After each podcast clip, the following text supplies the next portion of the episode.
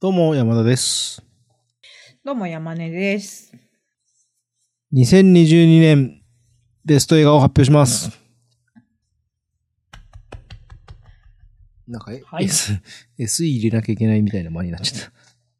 ええ、もう完全に SE 狙いの SE 待ちの間ですよ。めんどくせんなルルルルルルルル みためいんな。どくせんな、探すの が。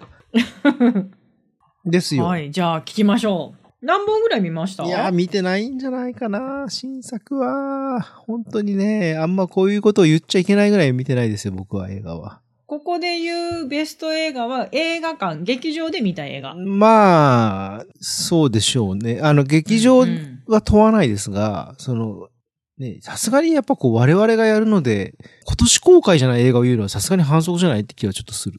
そうね。私もそう思います。たまにありますけど、今年一番面白かった映画はこれですって3年前の映画を。うんそれを我々が言うのはちょっとダメな気がするから。でもね、僕はっきりしてるんですよ。もうもうはっきり分かってる。今年一番良かった映画。そこまではっきり、くっきり。もう、くっきりですよ。あのーあれですから、もう、今年に限らず、生涯のベスト10のおー、中そに、こまで。はっきりもう、刻まり込まれた一本が、うん今年がありまして、はい。もうそれが、聞くの楽しみいです、ね。やー、もうでもまあ、皆さん見てる映画ですから、あれなんですけど、うんうんコーダ愛の歌ですね。おー、私ね、見てないんですね。そうなの見てないんですよ、実アはカ。デミー作品賞。ええななんで見てないのかがわかんないけど見てないんですよ。いやー、コーダはね、アマプラにありますよ。ちなみに。ユーネクじゃなくて。ユーネクストじゃなくてアマプラね。にも見れる。る見れる。私でも見れる。いやー、コーダはね、超いい映画だったんです。もともとさ、話は聞いてて、コーダって、その、チルドレン・オブ、えー、なんだっけ。チルドレン・オブ・デフ・アダルツだ。そうだ。だからデフって、あの、聴覚障害。あーなるほどそう。だから、要は、お両親が耳が聞こえないけど、自分は健常者として生まれうんた、うんうん。女の子の話なんですよ。で、ね、筋は知ってるでしょうけど、その女の子が歌がとっても上手で、で、高校を卒業したら、その音楽大学に行きたいんだけど、両親は耳が聞こえないから子供の、あれはわからないっていう。まあ、でもその障害者だと思って、あの、まあまあ真面目なアート映画なんだろうなと思ってたんですよ。話を聞いてたうん段階では。ただ、それがその、僕の友達の映像ディレクター、映画監督もやってうんる浦山くん、今年、虎王周年の劇場公開にこぎつけた村山くんが、こうだからとにかくもう、すごい良かったから見てくれと言われて、あれそんなに押すと思ってうん。見に行ったら、もう号泣っすね。え二ー。度ほど劇場で。えー。いやー、ほんといい映画ですよ、コーダは。あのー、ドイツ映画のビヨンドサイレンスって知ってますああ、見てない。知ってるけど見てないあ。のカロリーヌ・リンクのあれも歌でしょう、確か。あれはね、クラリネットなんですけど、昔シネマライズでやってませんでした。違ったかな。あの、地元で見てるからちょっとわかんないんですけど、あれね、すっごい良かったんですよ。で、あれは、両親が聴覚障害があって、耳が聞こえなくて、でも子供は聞こえるあ、一緒一緒一緒一緒。話だった。歌じゃなくて、クラリネットだけどね。それで、であ、の、子供側の主人公の成長物語っていうやつだったけど、もう20年以上前に見た映画だけど、あの、私がミニシアターにうん。通い始めたきっかけみたいな映画はだいっはいたんはいはいはいで、はい。まあその頃ですよね、確かね。そう。で、音楽もすごい良かったんだよな、確かうん。。それで、うん、あすごくいいなと思って、で、その時に見たいろんなあの予告編とかうん、チラシとかで、あのそれまで知らなかったミニシアターの世界を知って、はあ、これを仕事にしたいって思ったなるほど。あ、そこまできっのかきけっだかっけたんの。ですけど、まああのまあ、この映画一本じゃなくて、はいはいはいはいミニシアターという空間に、まあね、あの頃はめっちゃ盛り上がってましたからね。わかりますそね。えビヨンドサイエンスアカデミーの外国語映画ー賞にうんノミネートされてんだな。へーいやね、それでコーダ何がいいって、うんうん。あのね、コメディなんですよ、うん、基本は。で、はめ、めっちゃエンタメなんですよ。その、うんうんアート的なところがもうほんと欠片もなくて、うん。まあ別にアート映画が嫌いってことじゃないんですけど、だからそのすごい、もう多分誰が見ても見やすい。コーダうは。ん。なんかそんな感じですよね。そうなんです、そうなんいです。やだだから見てないとかじゃなくて、あの、本当に多分ね、スケジュールがまあ、わそ合ういうわのなあかりっますたよだねけだと思う。ううんん。で、誰が見ても見やすいし、確実に、あの、感動するんで、で、うんうん。僕、コーダ見て、映画館でも2回見て、で、見た直後にそのフランス版の元のやつも見て、あとアマプラにあったんで、うんうん。見たんですけど、やっぱその、フランス版からはその大きくやっぱこう、エンタメとしてこう、より昇華されてる感じがちょっとあって、うーん。なんかね、そういうね、技術力でなぎ倒す感じはね、すごい好きなんですよ、昔から。うん、 技術力でなぎ倒そうす。。技術なるほがどすごい詰められてるなっていうのはね、あの、すごい好きなんですよ。なんかそれがあってアメリカのラブコメとか、ティーン映画とか好きなのもあるんですけど。うんうん。なるほどうん。でそういう、だからもう本当万人に勧められて、で、アカデミー作品賞でさ、万人に勧めやすいのが、うん。ドーンと来たのって、ここ最近ちょっとなかったじゃないですか。まあそうかな、そうかもうね。んでもグリーンブックとかは割あと。ー、グリーンブックは軽いな。確かに、そうっすねう。ん。うん、グリーンブック軽いですね。だから、あの作品賞かなとかって言ってた人も当時いたから。そうそうそう。んでもだってね、パラサイトですよ。2019年。その後あそうノマねドラン、まあノマドランドでしょああ。だから、その、いわゆるもうまあそ直球ドエンタそメっういうのねていう感じでも、で、グリーンブックの前はシェイプオブウォーターだし、その前ムーンライトだし、その前スポットライト世紀のスクープ、その前バードマンとかだから、やっぱこの、あの、わかりやすい。そう、わかりやすいエンタメでっていうのが、なかなかない中で、うんうん、確かに。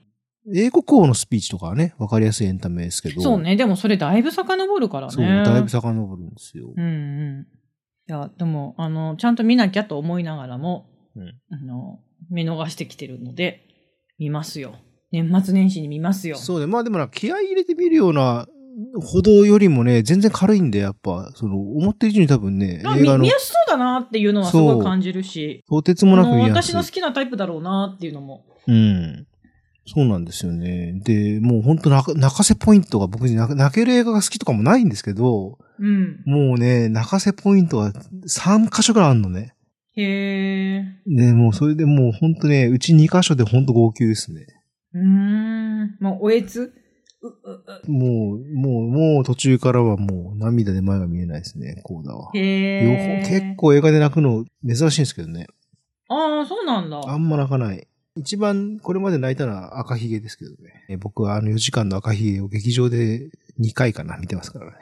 好きで。へえ。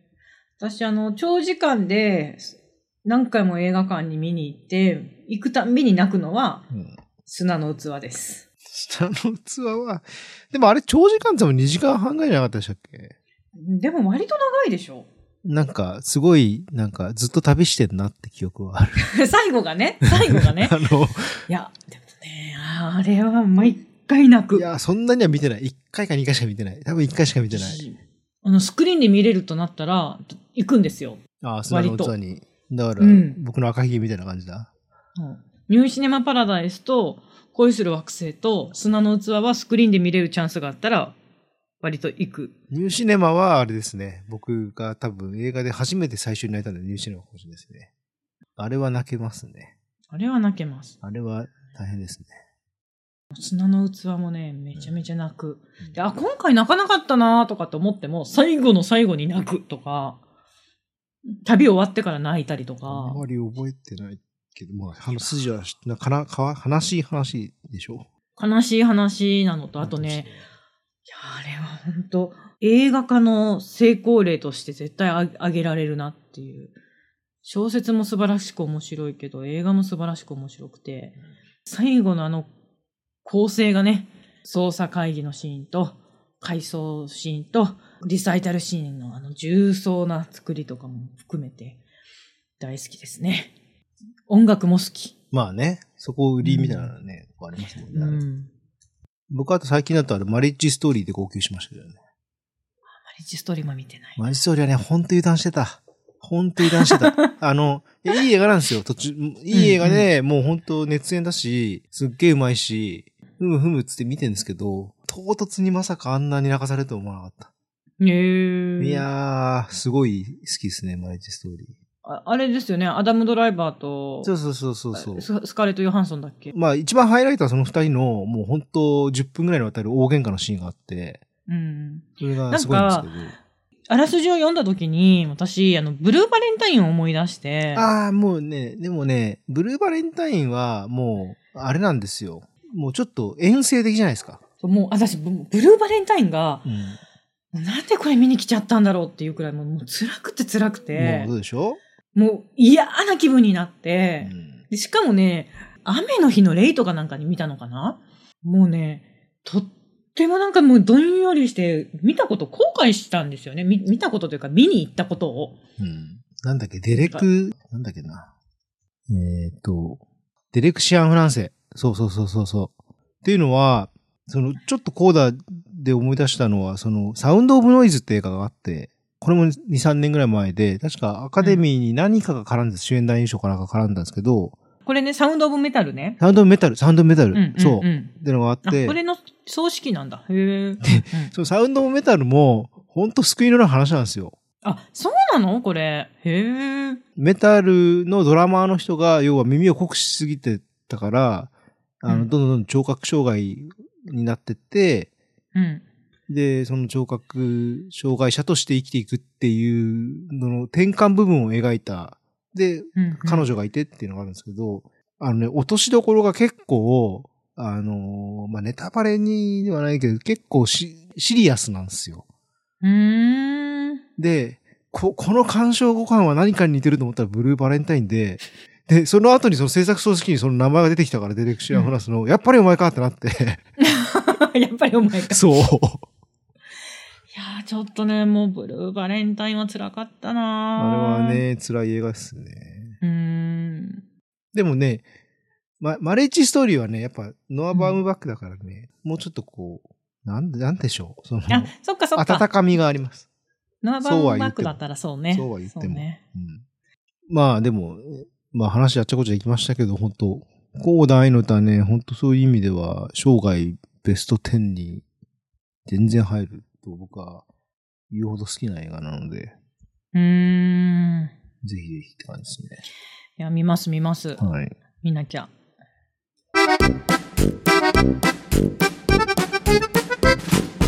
じゃあ、私のはい。 2022年。はい。まあ言っても私もそんなに見てなくて、あと、あ、これきっと配信では見れないだろうなって、配信に来ないだろうな、だとか、うんうんうん配信で見るにはちょっとしんどいなっていうやつを優先的に見に行ってたりするんですよ。ほうほうほう。気軽に見れそうだな、みたいなやつは、割と後回しにしがちな傾向がここ最近あって、だからあの、あの、アピチャッポン映画館でしか見れないっていうやつですね、あ、そうそうそうそうそう、もう絶対家だったら 途中で終わっちゃうみたいな。あの、アピチャッポンの説明はいいか。まあいい か。うんあの、アピチャッポンウィーラーセクタ組んでググってくださいっていう話ですね。はいあ。アピチャッポンも今年行ったな、そういえば。アピチャッポンは僕も今年2本見ましたから。で、えっと、まあ、なそんなんだから、だいぶ、あの、映画館で見た映画に偏りはあるんですけど、はい。えっと、ゴールデンウィークぐらいかな ?5 月ぐらいに見た、マイスモールランド。マイスモールランド。日本映画なんですね。へーこれが私もうたまらなく良くて。あの、全く知らないですけど、俺。初めて聞いたんですけど、今。じゃあちょっとまず検索してください。あ、池脇千鶴さんとか、藤井隆、サヘル・ローズ。あの、日本で暮らす、えっ、と、クルド人一家の、えっ、と、主人公は高校生で、埼玉県で暮らしているクルド人の女の子。クルド人って、どこだっけか。クルド、クルド人。クルドってね、国じゃないんですよね。アジアとヨーロッパの境目らへん中東のイラン系山岳民族。はあ、はあはあ、あ、だからそうだよね。トルコとかで問題になりますもんね。そうそうはいはいはいで、要は、あの、母国に居づらくて、海外に行くんだけれども、その主人公の家族は、難民申請が不認定になって、うん。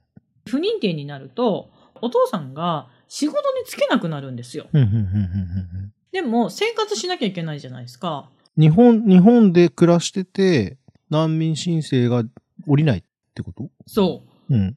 で、あの仕事ができなくなっちゃう。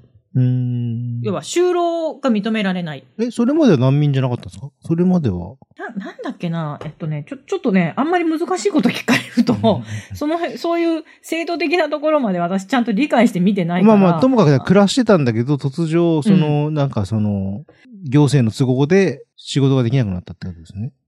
ってことそう。うんあのざっくり言うとね、この辺ちょっといろいろカットしてね、すっごい雑にしか私話せないから。うん僕も今ちょっとね、もうあの、ホームページのストーリーを見ながらなんとか言って、多分、間違ってない感じはある。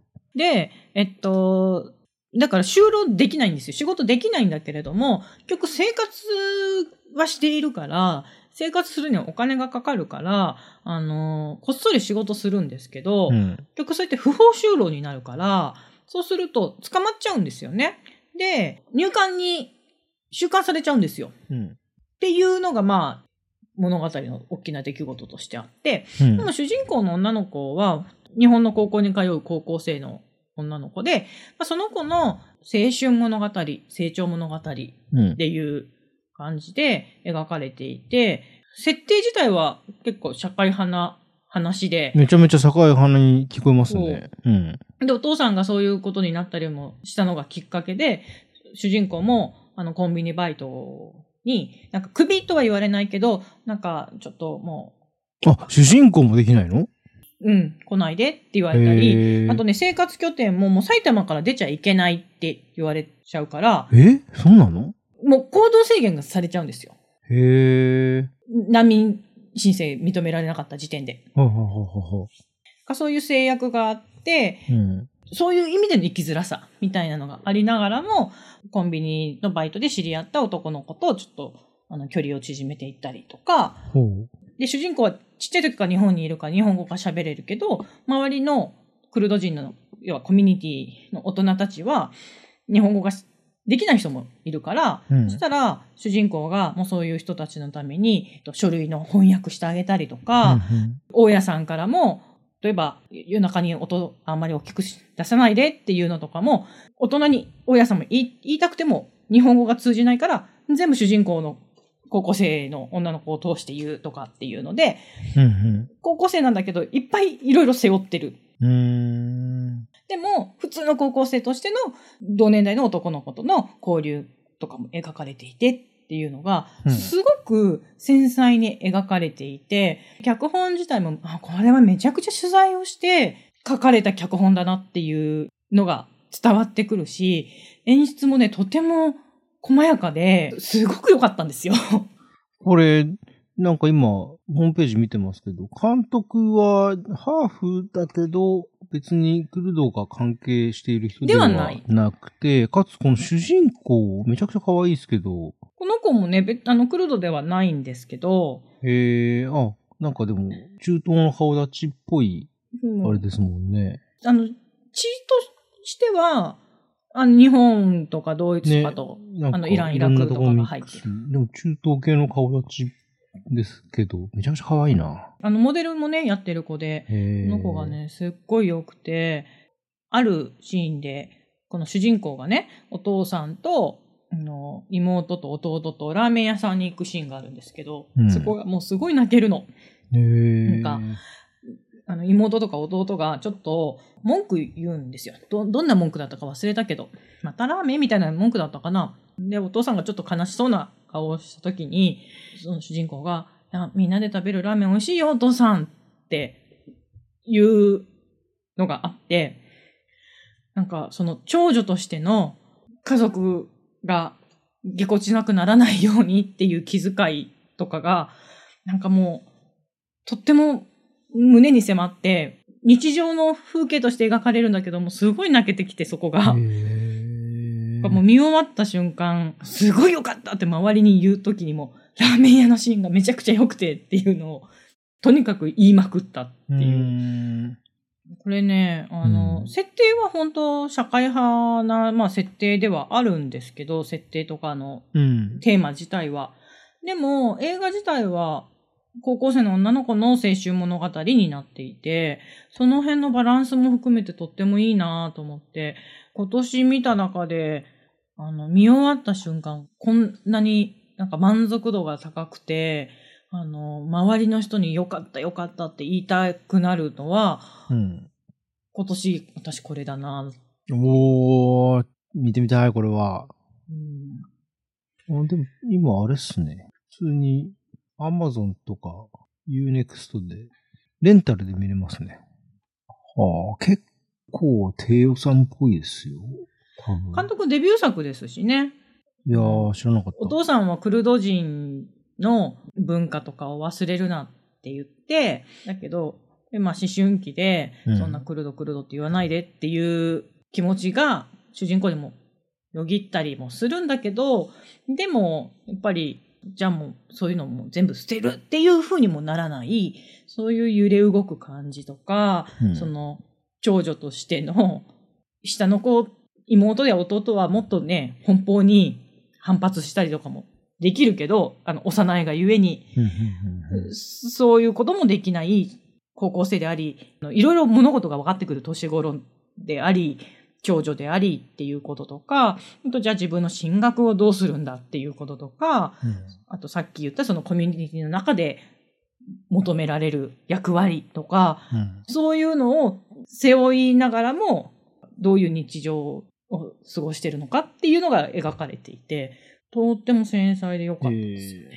なんか、くしくも、コーダも、女子高生の話と言ってしまえばそうですからね。ああ、そっかそっか。共通で点が。ね、お父さんたちが、そうそうそうそうそう。まあ、あっちはね、その、ゴールがあるから、ドエンタメになってますけど、こっちはね、そういうのはないんだけど、まあでもね、近いものは。えー、クルドって、トルコとイランの国境らへんなんですね。クルディスタンって。そうでね言葉が違うみ映たい。画の中でも、クルドってねっていう説明してるシーンはあったんですけど、ん、そういう、なんか、なんだろう、ディテールとかはもういろいろ忘れちゃってるんだけど、私自身。うんとにかく良かったっていうのはえーうんうん、めっちゃ残ってます。いやーこのマイスモールランドいいな。見てみよう。見てみようと思いつつ、僕はバジュランギおじさんも手に入れてますからね、実は。あ見じゃなあいと年末の年末年始の楽しみですね。そうそうそういいねいいね。いいじゃないですか。